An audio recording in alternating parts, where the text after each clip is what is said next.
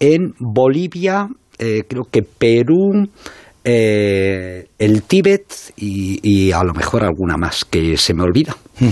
Eh, y lo que han visto es que hay mucha menor prevalencia de COVID de esas poblaciones a altura a otras de incluso de los mismos países pero situadas a, poblaciones altitudes menores porque también decían que, que el calor era bueno y en altura hace menos calor ¿no? sí Vamos a ver, lo que se ha estudiado son dos cosas. Una, eh, pues, puede haber eh, circunstancias ambientales, en efecto, a las que tú te refieres, pero en altitud hay mayores cambios de temperatura bruscos entre calor y frío. Eh, mayor sequedad del aire y mayor incidencia de rayos ultravioletas. Y eso al virus le viene mal. Y eso hace que se propague mucho menos. Pero luego hay eh, otras razones fisiológicas que tiene que ver con una proteína que está en los pulmones, la ACE2, y que eh, se encuentra en mayor proporción en los varones adultos que en las mujeres adultas y mucho menor en los niños. Parece que eso explicaría también por qué está atacando mucho menos a los niños y luego en menor proporción a las mujeres que, que a los hombres. Al parecer, esta proteína que, nosotros podríamos estudiar, porque este estudio genético que se ha hecho en esas poblaciones probablemente lo vayamos a hacer nosotros con la carga genética que hemos sacado de nuestra gente de, de José. Al parecer, eso sirve en las poblaciones de altura a que tengan menos posibilidad de tener edema pulmonar severo que tendría una explicación muy lógica, claro. ¿Por qué los serpas, por qué los tibetanos, por qué los baltir de, eh, de nuestro querido José tienen menos posibilidades de sufrir un edema pulmonar que un alpinista occidental? Y que parece que en este caso les estaría protegiendo también contra el COVID. Oye, em, el mes que viene eh, es el, el, aniversario de la muerte de uno de los grandes alpinistas de todos los tiempos, que fue el, el austriaco Hermann Bull, ¿no? Sí que murió en el 57, mm, con 33 años, cuando cayó durante una tormenta mientras mm, descendía del, del Chogolisa, ¿no? Sí. Eso es en, Asia, no es, un, no es un 8.000, son 7.000 y pico el Chogolisa, ¿no? 7.654 metros. 7.654. Eh, y, ¿Y quién era Germán Bull? ¿Y por, qué, está, está, considerado uno de los mejores alpinistas? Uno de los más grandes. ¿Eh? Eh, por varias... ¿Encima de Irving y Mallory? Uf, estoy mm, escribiendo, es que me estaba diciendo, no lees a Posteguillo, es que estoy escribiendo un libro sobre Irving y Mallory. Eso te lo pienso contar, espero, en un par de meses. Que, pues que lo, largo. Que, lo termine. Hombre, dame cuartelillo. hombre, no, cuartelillo, pero cuenta una historia de y Mallory, me gustan, sí, para dormirme. Sí, estoy ahora mismo muy... Hay días que no duermo suficiente porque me quedo tarde. Cuéntame algún cuento que yo luego tengo que contar cuentos para dormir. y, estos me gustan, el de y Mallory me gusta. Sí, es que es de los buenos, es mm. ser de los, probablemente la historia más bella de montaña. Herman Bull fue uno de los grandes, y fue uno de los grandes, primero por un dato objetivo, que es, es el único alpinista que hizo dos ocho miles, las primeras de dos ocho miles. La primera vez que se subía a dos ocho miles por la misma persona.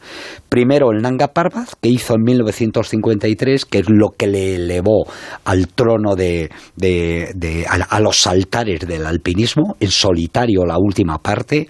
Además, realizando una gesta que todavía a día de hoy no se ha repetido en el Nanga Parbat.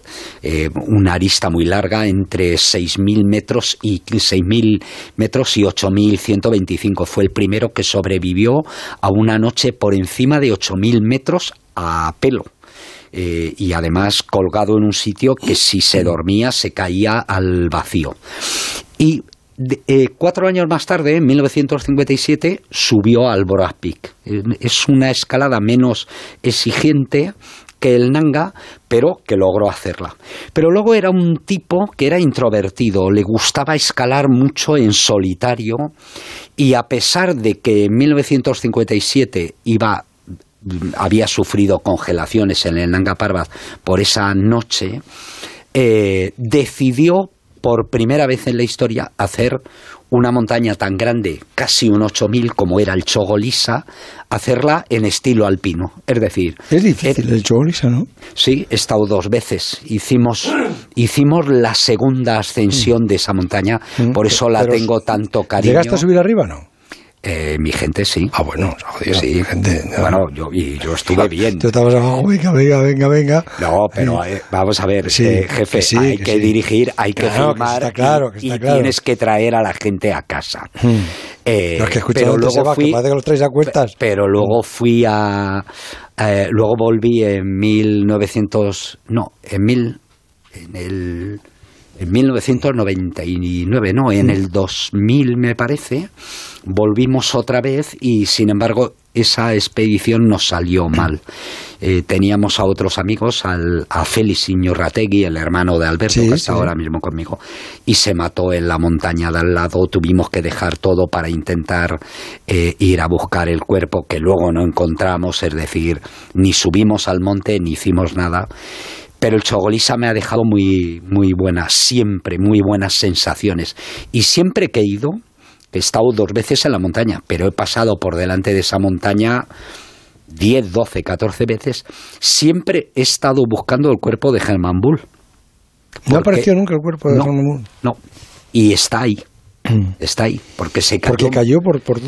Se, eh, subiendo a la cumbre, que, iban con otro, iban, iban sin atarse a la cuerda, eh, subiendo por una arista muy pina que lleva a la cumbre los últimos 300 metros. Nosotros subimos por una arista muy parecida y es hoy en día con los materiales, con los piolés, con los crampones, pero en 1957 no era lo mismo.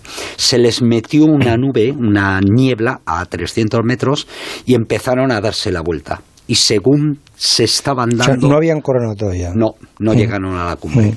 Pero dándose la vuelta en medio de la niebla, el que iba segundo subiendo, Kurdienberger, eh, oyó un ruido como un estruendo, se dio la vuelta y de repente vio las huellas de, Kur, de Hermann Bull que se acercaban a, a una cornisa que se debía de haber quebrado y Germán Bull cayó al vacío mil metros, porque en esa zona caes mil metros. Mil metros. sí, y no, y no se volvió a saber de él. Quiere decir que el cadáver de estará allí a lo mejor estará congelado como estará congelado y se seguirá moviendo como el de Irving y Mallory al ritmo que va el, el glaciar. Y así desapareció para siempre uno de los más grandes alpinistas de la historia. Me la tienes que contar esa un día más, más lentamente. Sí. ¿eh? Eh, de todas maneras, déjame que hable de la de. Nada, un minuto. están utilizando la gente. Sí, están utilizando la palabra desescalada que yo lo entiendo, ¿no? Como escalada era que, habían subido la hmm. curva y ahora están utilizando la palabra desescalada. Yo creo que podrían utilizar la que nosotros utilizamos. Cuando tú bajas... Descenso. Eh, o descenso o destrepe. Si, Eso de destrepe me suena peor, pero bueno, será la más técnica. Eh, eh, sí, quiere decir que bajas por un sitio que tienes que utilizar pies y manos. Descenso puedes bajar caminando. Como destrepe, parece que lo quieres es a cuatro, a cuatro patas. Eso es. Entendido. Ahí queda dicho. ¿Cómo aprendo contigo, Sebas? El transistor. José Ramón de la Morena. Dime razones para marcar la casilla 106, actividades de interés social en la declaración de la renta. Eh, no te cuesta un euro, ayudas a millones de personas y si ya marcas la de la iglesia, marcando las dos, ayudas el doble. ¿Vale? Y ahora para no marcarla... Eh, tienes un millón de razones para marcar la X solidaria. Ninguna para no hacerlo. Revisa tu renta y márcala. En Onda Cero seguimos en el transistor. José Ramón de la Morena. A las órdenes de Carlitos Bustillo que vengo a recordarte lo de Cruz Roja y A3 Media. Que ya sabes que gracias a la participación de todos, A3 Media con Onda Cero y Cruz Roja han recaudado más de 7 millones de euros para ayudar a personas que están en situación de vulnerabilidad por la crisis del coronavirus. El esfuerzo que estamos haciendo empieza a dar resultados, pero sigue siendo necesaria la colaboración. Empezó Rafa con Pau Gasol, empezaron con esto, empezaron con la hucha, venga, venga, venga, venga, mira, fíjate cómo vamos ya. Pues sí, y fíjate que Cruz Roja en este tiempo ha atendido a casi un millón de personas. ¿eh?